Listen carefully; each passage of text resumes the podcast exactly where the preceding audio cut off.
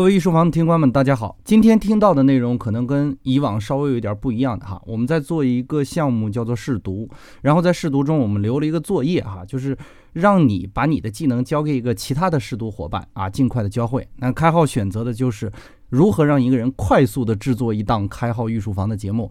那么我选了一位伙伴，可能有些讨巧，因为他本身的职业就是老师，所以今天的摄星呢是由这位姓卢的老师来为大家讲解。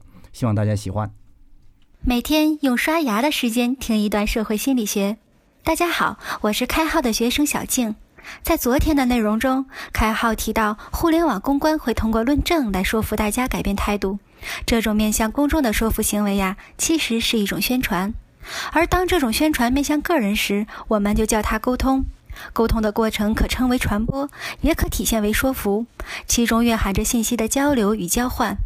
说服性沟通就是把你的想法灌输给别人，进而让对方心甘情愿地接受意见、改变想法、转变行为、产生行动。亚里士多德认为，演说者使人信服要依靠三种素质，他们是明智、德性与善意。但在日常生活中，具备这三种素质的演说者，并不一定具备很好的说服力。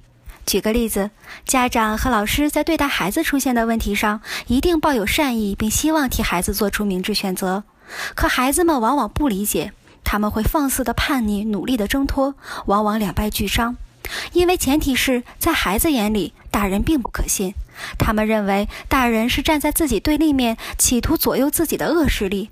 那么，如果我们采取另一种策略，比如先和孩子共情，表示出对他的理解。或者通过孩子的好朋友从中规劝，效果就会好很多。而从哪一个点去实现共情，选择哪一个人去进行游说，则需要一些观察力了。当然，把责任转嫁给别人的做法也不是百试百灵的。当我们必须自己去进行说服性沟通时，我们必须要有一个说服的逻辑，其构成要素有三：论题、论据和论证方式。我们必须明确地知道自己想要的沟通结果是什么，这就是论题。然后还要有充分的素材去佐证我们的论题，达到目的，这就是论据。掌握合适的论据，并不需要我们博古通今、旁征博引，因为往往遥远的例子很难让人接受。好比我们想让孩子奋发图强，你和他聊司马迁、爱迪生，他会觉得自己同这些人没有什么可比性，而教科书式的说教往往令人厌烦。但如果我们用自己的真实经历，或者一个孩子熟悉的情况又与他很相似的人举例，他往往就会更感兴趣，也更容易接受你的说法。举例论证只是论证方式之一，我们还可以采取其他的论证方式。耶鲁大学对说服性沟通的一项成果甚至表明，表面看起来不是用于说服目的的信息更具有说服力。注意，只是表面上，我们的沟通目的还是要非常明确的。